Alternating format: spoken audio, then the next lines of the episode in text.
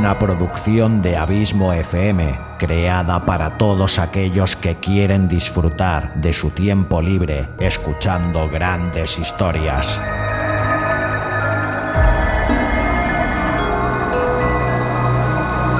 Audiolibros y relatos. Un podcast literalmente literario.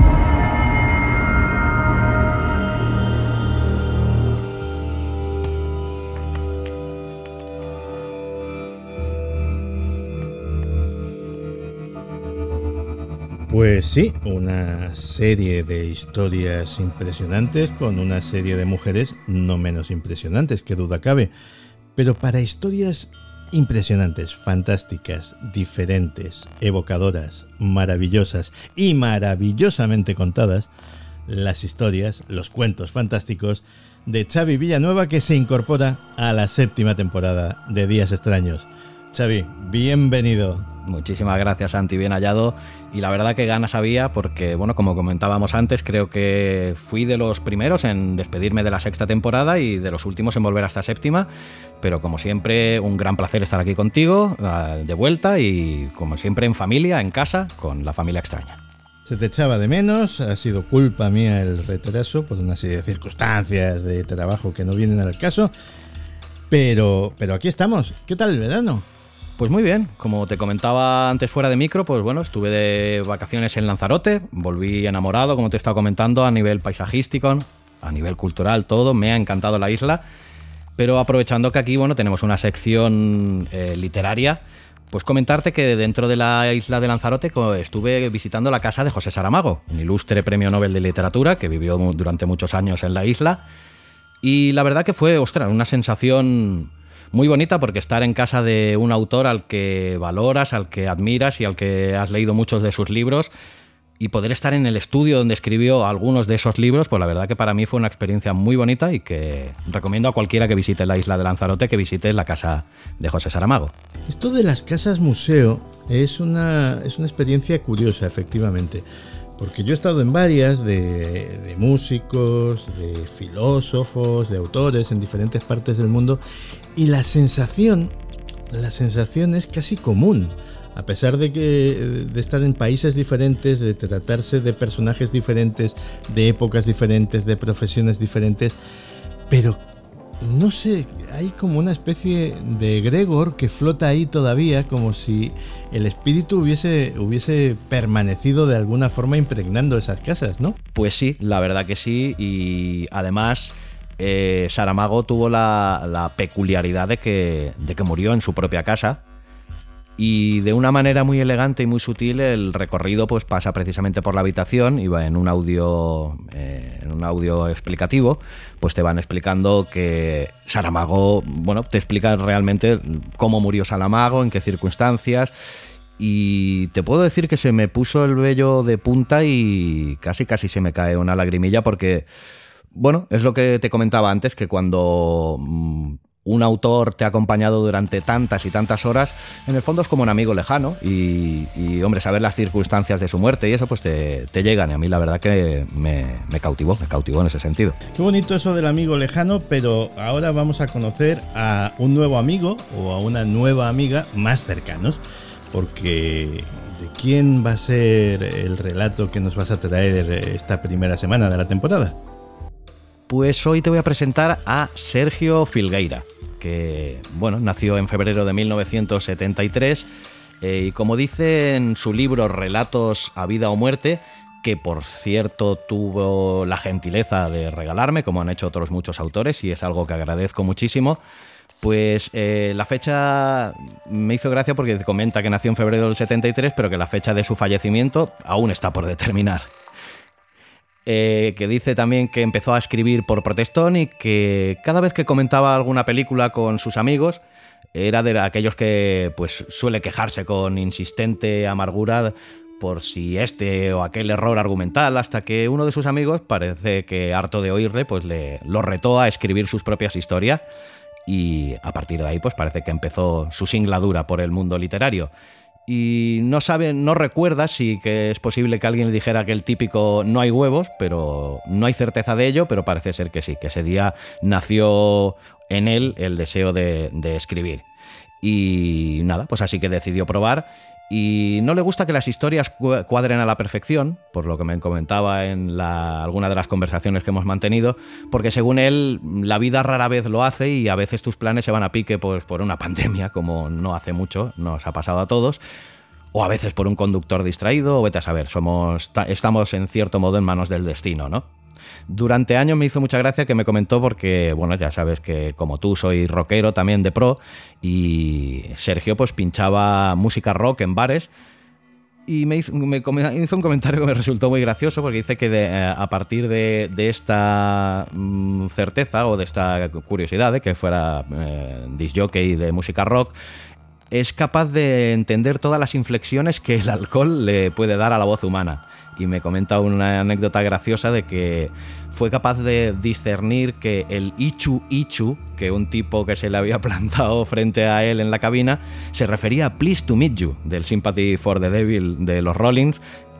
Creo que con eso, pues, te lo digo todo. Ichu Ichu, madre mía, ¿cómo estamos? Pues, eh, y espero que el relato que me traigas no sea muy etílico. ¿Cómo se llama? Mm, no, el relato se llama Al alcance de la mano y pues esta historia que estáis a punto de escuchar eh, eh, es un interesante relato con un marcado tono y regusto a novela negra.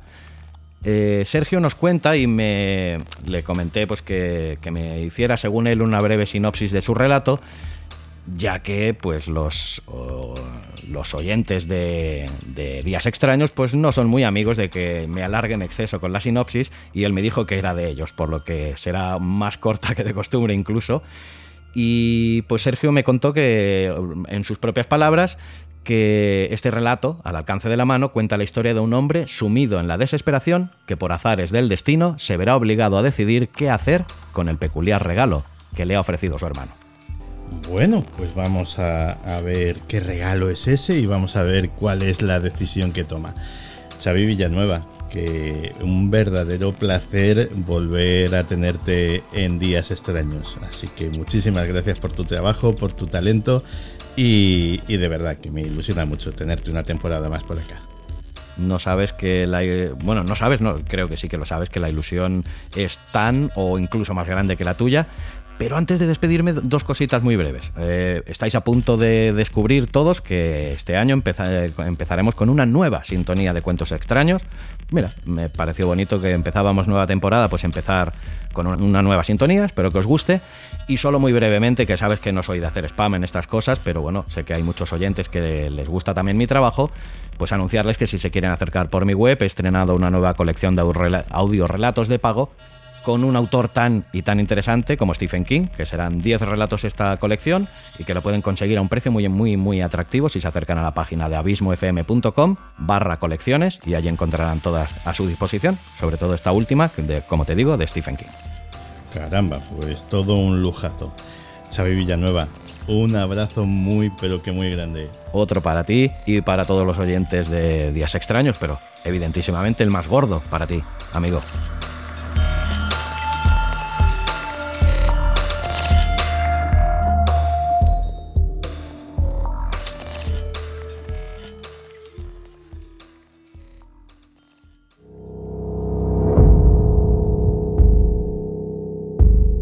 Cuentos Fantásticos. Una producción de Abismo FM para días extraños.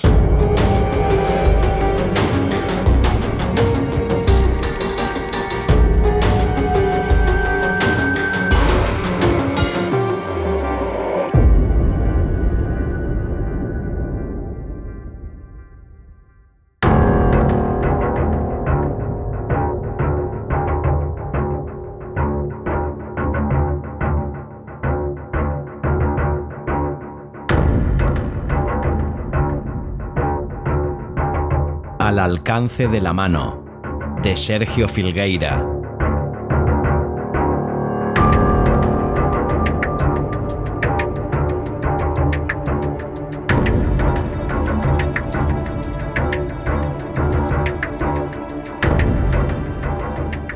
Ese último puñetazo fue el que más le dolió. En serio, el tipo pensó que se había roto algún hueso de la mano.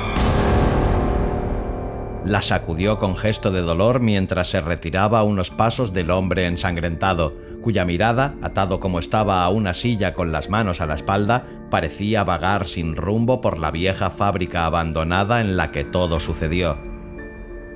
Llevaba una camisa de color claro en la que resaltaban las manchas de sangre.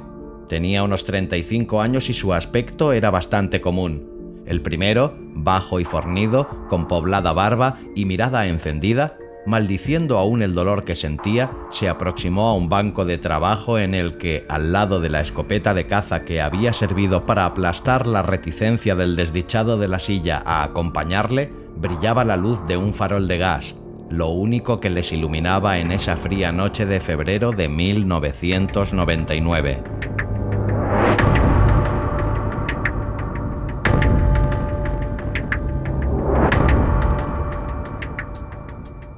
De allí, y tras llenar los pulmones de aire varias veces, cogió un teléfono móvil que llevaba unos segundos sonando. Tras mirar por encima del hombro al tipo que sangraba en la silla, apretó el botón verde del Nokia y se llevó el aparato al oído. La voz al otro lado de la línea sonaba acelerada, nerviosa, cuando le preguntó qué era lo que había hecho. Le tengo, aseguró el hombre del puño dolorido, señalando al de la silla como si el otro pudiera verle. Date prisa, porque no puedo garantizarte que logre contenerme. Por el teléfono sonó una exclamación que coincidió con el sonido de neumáticos tomando una curva a gran velocidad. Apenas se había extinguido ese agudo chillido cuando el hombre que conducía el vehículo preguntó si le había hecho hablar, si le había dicho algo. Ah, aún no, admitió con medida de excepción el del almacén mientras abría y cerraba la mano que le dolía. Se está haciendo el loco. Dice que me he equivocado de hombre, que él no tiene nada que ver en esto. Ya sabes, pero es él, Alex. Te aseguro que es él. Dios santo, Dios santo. Se escuchó temblar la otra voz por el auricular. ¿Y si te has equivocado, David? ¿Cómo puedes estar tan seguro de que es él?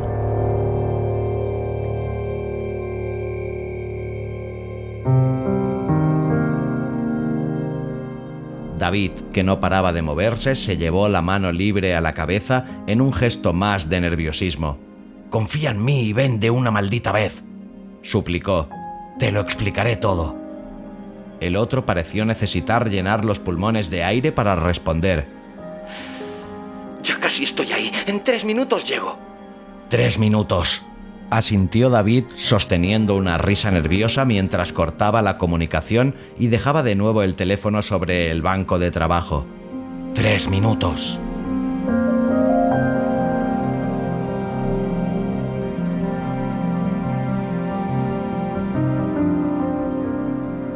Luego se dirigió de nuevo al hombre atado a la silla y éste al ver aproximarse a quien tan cruel castigo le había infligido, magullado y con la cara deformada por la brutalidad empleada sobre él, negó con la cabeza balbuceando unas súplicas que poco le habían servido hasta el momento.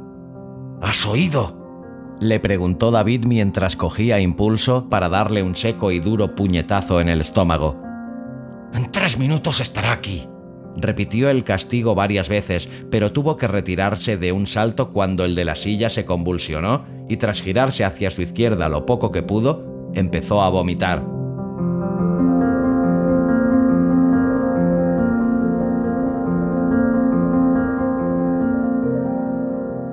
Cerca estuvo esa imagen de provocarle al agresor la misma reacción.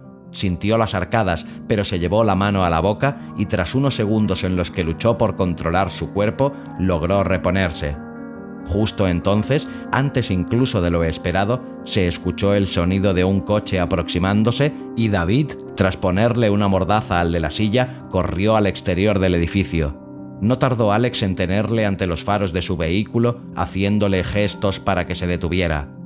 Ven, corre, le dijo sonriendo David, apenas el otro se había bajado del coche. Verás lo que te ha traído tu hermano mayor. Alex era más alto y delgado que su hermano, y a pesar del semblante de preocupación, se le veía pulcro, bien peinado y afeitado. Vestía unos pantalones oscuros, un buen abrigo y bajo este un jersey y una camisa bien planchada. En conjunto, su aspecto era muy distinto al de su hermano mayor, que siempre vestía como si aceptase la ropa vieja que nadie más quería. Espera, David. Pero David, haciéndole gestos para que le siguiera, ya había entrado en el edificio. Alex resopló en un último instante de duda y echó un rápido vistazo a su alrededor para asegurarse de que nadie más había por allí, antes de seguir a su hermano.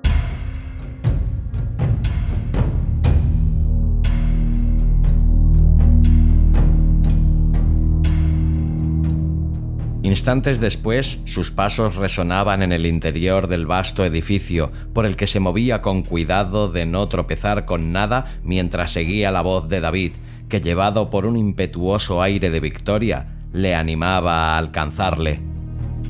Ven, hermano, ven, le decía. Su cara redonda y algo flácida, delimitada por las canas que ya le alumbraban las patillas y las sienes, se ensanchaba en una sonrisa de satisfacción. Está ahí mismo. Le he atado bien, así que no se escapará. La inquietud y la necesidad se debatían en el interior de Alex a medida que se acercaba a la luz que otorgaba grotescas sombras a la inmensa maquinaria del lugar. El aire enrarecido, la humedad, todo se hacía notar de un modo opresivo.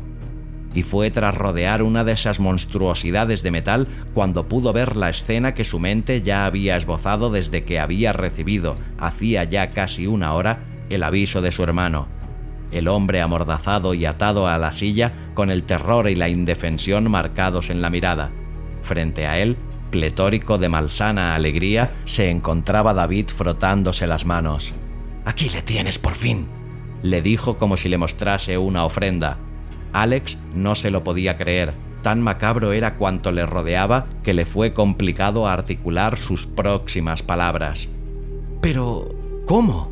Dispuesto a complacer la lógica curiosidad de su hermano, empleando un lenguaje tosco y por momentos atropellado, David respondió que la semana anterior había vuelto a ir a la comisaría para asegurarse de que esos inútiles incompetentes no les habían olvidado. Me recibió el sargento Ramírez, seguro que no le has olvidado. Su hermano asintió con la cabeza, serio, sin despegar la mirada del hombre de la silla. David continuó su relato diciendo que al principio, y como siempre solía hacer, el mencionado sargento le dio largas asegurándole que seguían con el caso, que les llamarían de haber alguna novedad y que hacían cuanto podían. Pero él enseguida notó que esta vez había algo diferente. En esa ocasión, Ramírez parecía especialmente incómodo con su presencia. Sin andarse con rodeos, usando lo que eufemísticamente podría denominarse como un tono imperativo, David, seguro de que le estaba ocultando algo, le preguntó si tenía que ver con el caso. Entonces el sargento, tras mirarle fijamente unos segundos en los que era posible oírle pensar y en los que él le insistió en que le contara lo que sabía, cambió de actitud. Su habitual y condescendiente cortesía se vio eclipsada por un semblante adusto, y no eran pocos los demonios que podían verse ocultos tras su mirada.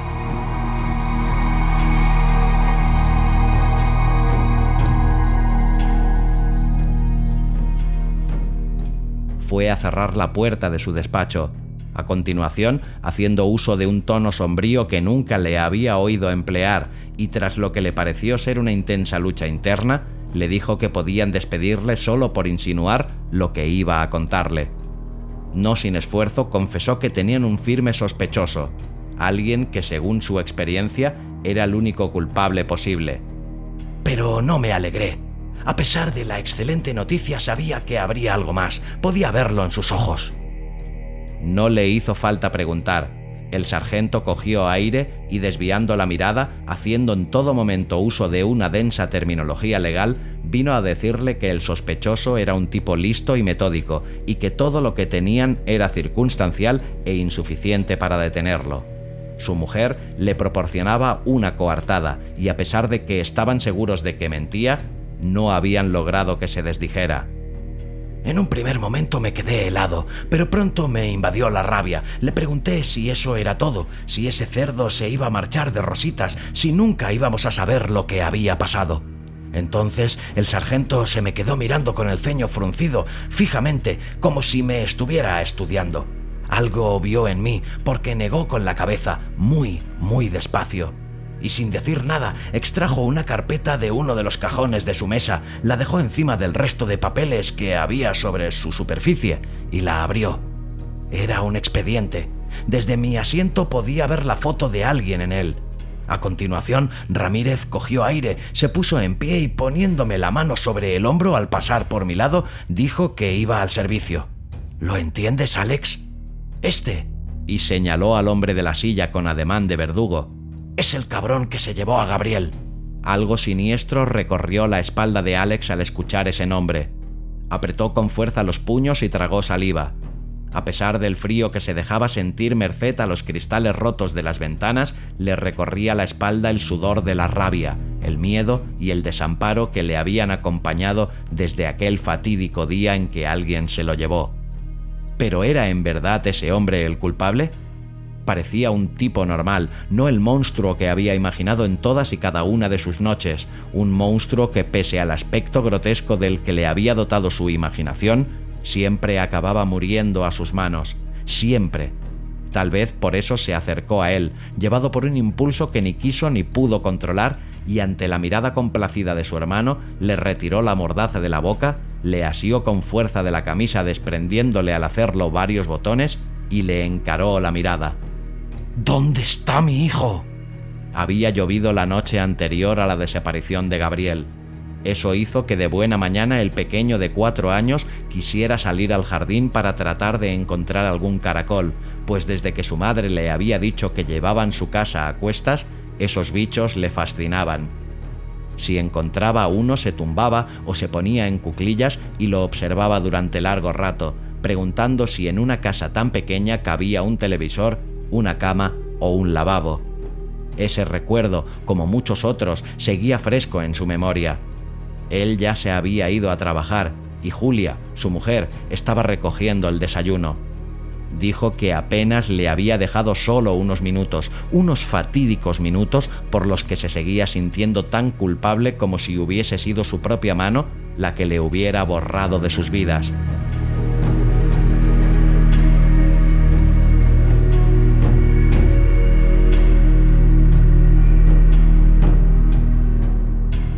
Ningún psicólogo había sido capaz de lograr que eso cambiase. No lo haría mientras Julia no supiese dónde estaba su hijo. Alex tenía la sensación de que la estaba viendo morir. Le llamó entre llantos al borde de la histeria esa mañana. Cuando llegó a casa ya estaba allí la policía. Poco después llegaron sus padres, pues los de Julia vivían por aquel entonces en otra ciudad. Juntos llamaron a todas las puertas del vecindario tratando de mantener una esperanza que se les antojaba estéril. Sabían que alguien se lo había llevado. A preguntas de la policía, los vecinos dieron una gran variedad de descripciones de personas y vehículos que habían visto a lo largo de la mañana y en los días posteriores se tomó a declaración a cuantos repartidores habían tenido parada en esa calle durante su ruta.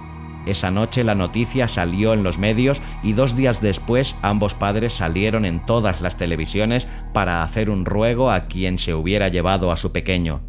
Todos, policías y periodistas, les miraban del modo más horrible en que se puede mirar a unos padres. Ellos, por su parte, transitaron los días siguientes como una hoja inerte que recorre un parque mecida por el viento.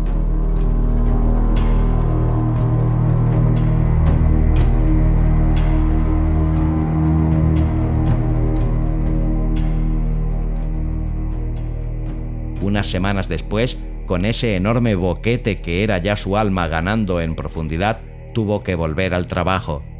Su casa dejó de ser un hogar y mutó hasta convertirse en un limbo de aciago dolor.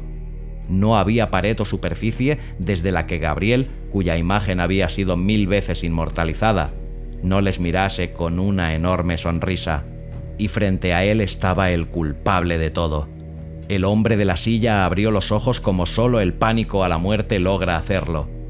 Miró de hito en hito a quien parecía dispuesto a arrancarle todos los alientos que pudieran quedarle y entonces, a pesar de la tenue iluminación, le reconoció. Le recuerdo. Suspiró agónico. recuerdo haberle visto en las noticias. Usted es el hombre cuyo hijo fue raptado hace un par de años. Tenía razón, pensó Alex. Ya solo era eso. El hombre cuyo hijo había sido arrancado de su lado. Ningún otro detalle de su vida importaba desde entonces. Solo ese y por eso repitió, aún con más énfasis esta vez, la pregunta anterior. La respiración del otro se aceleró hasta volverse confusa y negó con la cabeza con vehemencia.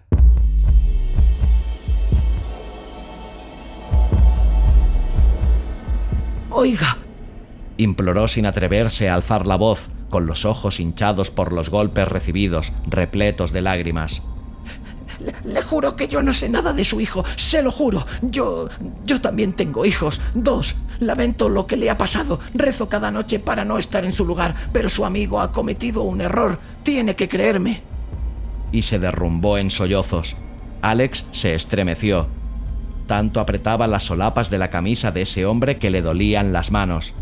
No era en absoluto como lo imaginaba. Estaba asustado, temblaba, incluso pensó podía ver reflejados en sus ojos al hombre que él mismo fue antes de la desaparición de Gabriel. Sobrecogido ante esa imagen, le soltó y retrocedió unos pasos. ¿Qué pasa?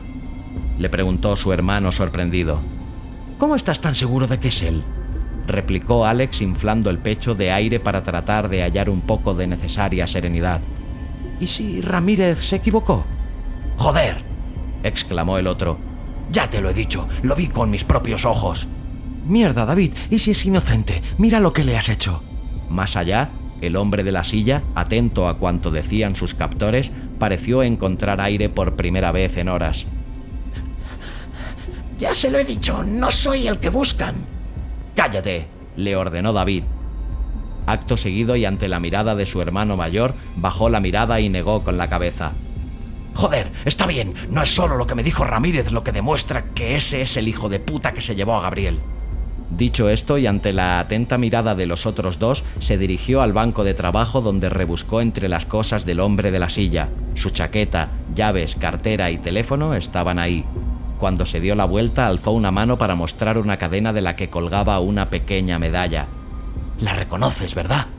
Le preguntó a Alex que sintió un vacío sideral al verla.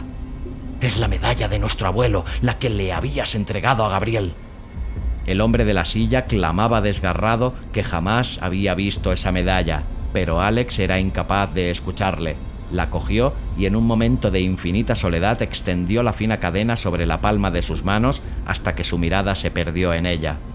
La llevaba colgada del cuello, bajo la camisa, le dijo David frunciendo el ceño en señal de repulsa. Como si fuese un trofeo de caza, lo siento, añadió posando la mano sobre el hombro de su hermano. Quería al menos ahorrarte esto. Más allá, el hombre de la silla seguía desgañitándose, pero sus palabras tardaron en llegar al oscuro vacío en el que Alex se había sumido. Solo cuatro lo lograron. Soy alérgico al níquel. Eso hizo a Alex volver en sí justo cuando su hermano mayor, dientes apretados y mirada encendida, cogía la escopeta y se giraba con furia hacia el hombre que las había pronunciado.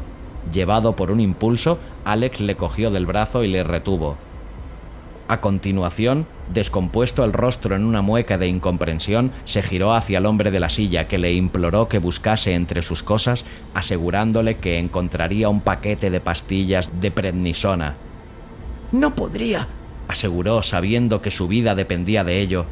Llevar una medalla así al cuello. También las llaves van recubiertas de plástico y tampoco encontrará ninguna moneda en mis bolsillos. Puede llamar a mi médico, él se lo confirmará. Llevado por una repentina incertidumbre, Alex se volvió de nuevo en dirección a donde estaban situadas las pertenencias de ese hombre, y de repente, sin previo aviso, sonó un disparo que le estremeció como si él mismo hubiera sido su destinatario se quedó paralizado. No fue capaz de girarse. Mentía. Oyó decir a su hermano mientras el olor a pólvora invadía el lugar. Era un asesino y un puto mentiroso. A pesar de lo rotundo de sus palabras, la voz de David, al igual que las manos que aferraban el arma humeante, temblaban. Alex se volvió, apoyando la espalda contra el banco de trabajo para no perder la verticalidad, y miró a su hermano como a un asesino.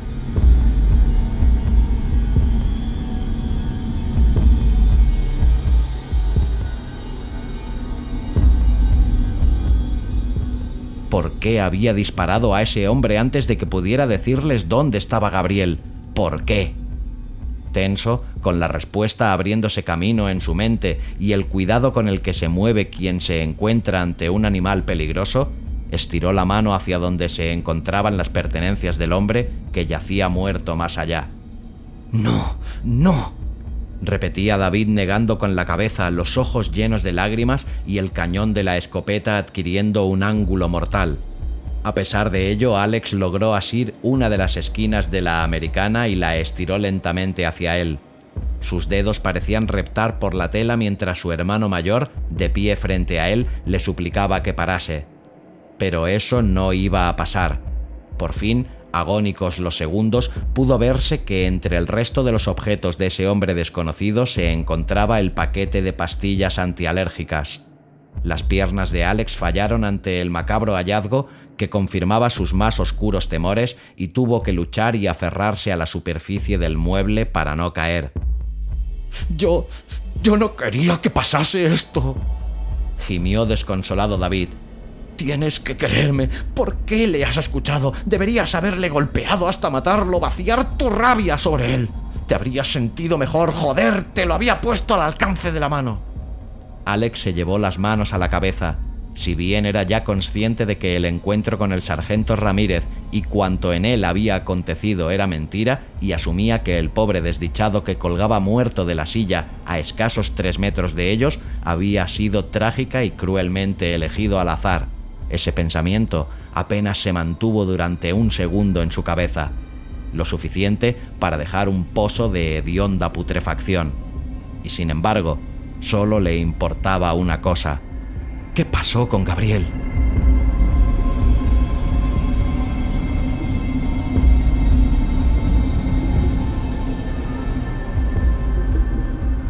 Las palabras, rasgadas al contacto con la desesperación, le surgieron de las entrañas. Su hermano bajó la mirada como hacía siempre que sus padres de niño le pillaban haciendo una trastada. Yo solo quería... Quería que todos vieran que no eras tan perfecto como creen. Solo eso. Solo quería darte una lección de humildad y que recurrieras a mí. Yo lo habría solucionado después de todo. Soy el mayor, ¿no? Soy yo quien debería cuidar de ti. Pero eso a nadie le importa. A nadie. Todo el mundo habla de ti. Alex esto, Alex lo otro. ¿Y qué hay de mí, eh? ¿Qué hay de mí? Esa misma mañana os vi desayunando en el jardín de tu bonita casa, con tu bonita mujer y tu precioso hijo. ¿Por qué yo no tengo nada de eso? ¿Acaso soy menos que tú? ¿Acaso no me merezco algo así? Y entonces ocurrió. Al verle solo, cuando Julia entró en la casa, se me ocurrió. Le llamé y le dije que era un juego, que lo pasaríamos bien. Al principio accedió a acompañarme, pero al cabo de un rato quería volver a casa. Empezó a llorar y a decir que quería ir con mamá y papá. No había modo de que se callara. ¿Sabes cuando un sonido se te mete así en la cabeza? Casi no me dejaba pensar, pero sí sabía que era demasiado pronto para volver.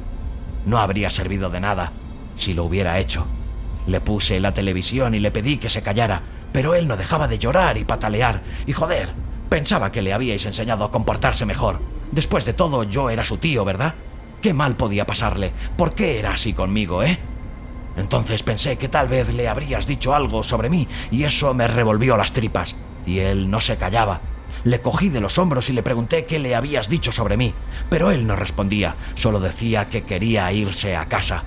Pero yo sabía que había algo, algo que le habías dicho para que me tuviera ese miedo y entonces noté que se había meado encima y me enfurecí al ver que estaba poniendo el suelo perdido, que le tendría que cambiar y que yo no tenía ropa para él. Entonces sucedió. Lo arrojé a un lado y... no sé.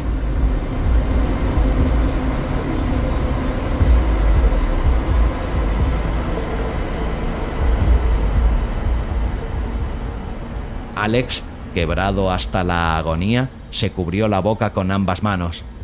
Fui a por una fregona para el suelo. Continuaba su hermano ensimismado en el relato de su historia.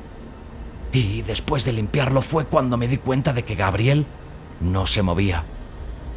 Supongo que se había golpeado con el armario o, Al principio no lo entendí. Todo el mundo sabe que los niños son de goma, que siempre se están cayendo y no les pasa nada por recibir algún golpe. Cuando entendí lo que había pasado, me enfurecí. ¿Por qué todo tiene que pasarme a mí? Cogió aire y ante la mirada perdida de su hermano se secó las lágrimas.